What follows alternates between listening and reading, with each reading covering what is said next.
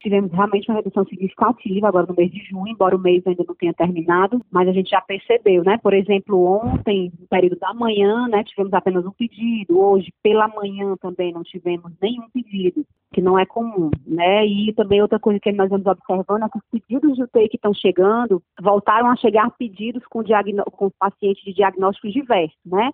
Antes, todo diagnóstico que chegava, todo laudo que chegava, realmente tinha lá no, no laudo diagnóstico por Covid. Né? Agora já volta a chegar é, laudos com outro diagnóstico, diagnóstico diverso sem ser Covid. Então a gente atribui, acho que o início da vacinação, conscientização das pessoas né, quanto às aos cumprimentos das medidas de segurança, né, é, indicados pela vigilância sanitária, que realmente o uso de máscara, de álcool, essa aglomeração, acho que as pessoas estão se resguardando para tomar essa vacinação, aguardar tomar a segunda dose, né? A gente sabe que a maioria tomou apenas a, a, primeira dose, outros uhum. tantos ainda nem tomaram.